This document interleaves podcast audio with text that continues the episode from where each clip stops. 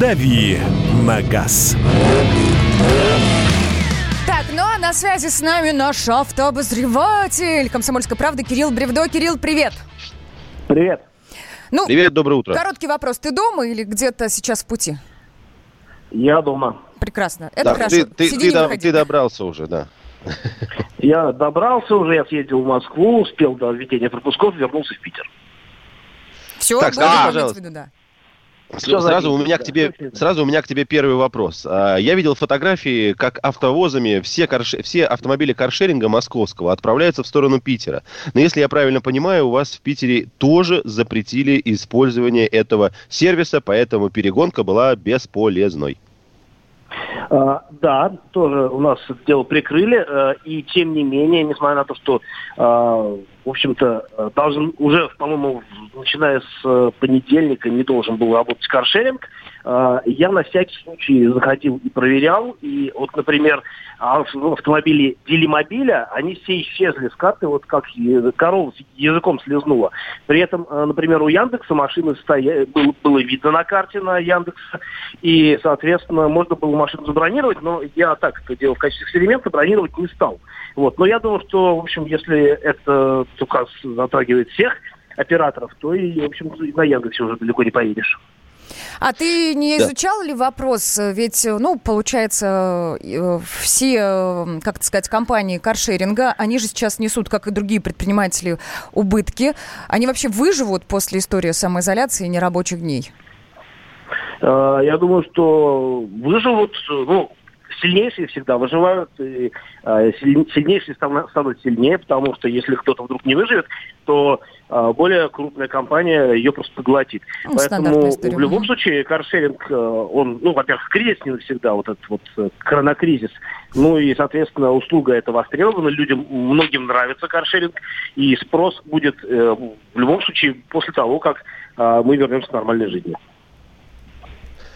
Кирилл, расскажи, пожалуйста, Volvo э, давным-давно анонсировала, ну, как давным-давно, когда это было, год или два назад, может быть, чуть больше, она сказала, что мы скоро вообще прекратим выпускать автомобили, которые будут разгоняться э, свыше там 150-180 км в час. Если я правильно понимаю, то сейчас э, как раз начался выпуск тех самых автомобилей с ограничением скорости в 180 км в час. Да, действительно, еще в прошлом году, по-моему, весной э, были разговоры со стороны Volvo о том, что нужно ограничить скорость э, и, ну, 180 км в час, типа максимум. А, не потому, что жалко, а потому, что а, они провели э, как бы, исследование и, видимо, согласно этому исследованию, вот выбрали такой лимит скорости. Но на самом деле, действительно, они, в общем, э, слова на ветер не бросали и уже начали э, выпускать автомобили, где максималка ограничена вот именно 180 км в час. И э, уже вот в этом году эти машины будут э, попадать в шоурумы дилеров. А, кстати говоря, к вопросу об ограничении скорости.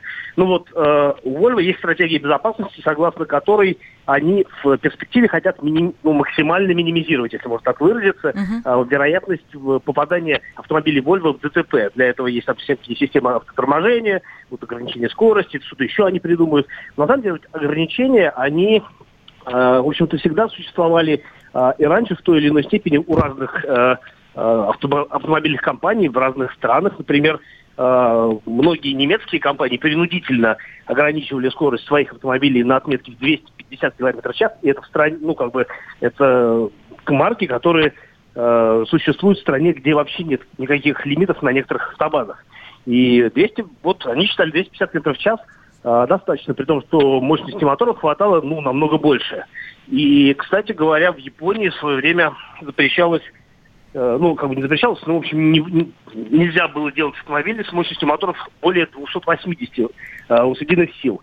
Тем не менее, вот э, время идет, какие-то установки меняются, но вот э, такой шаг со стороны компании Volvo, он говорит о том, что, в общем-то, действительно в современном мире, наверное, и не нужны такие большие скорости, по крайней мере, если речь идет о личном транспорте.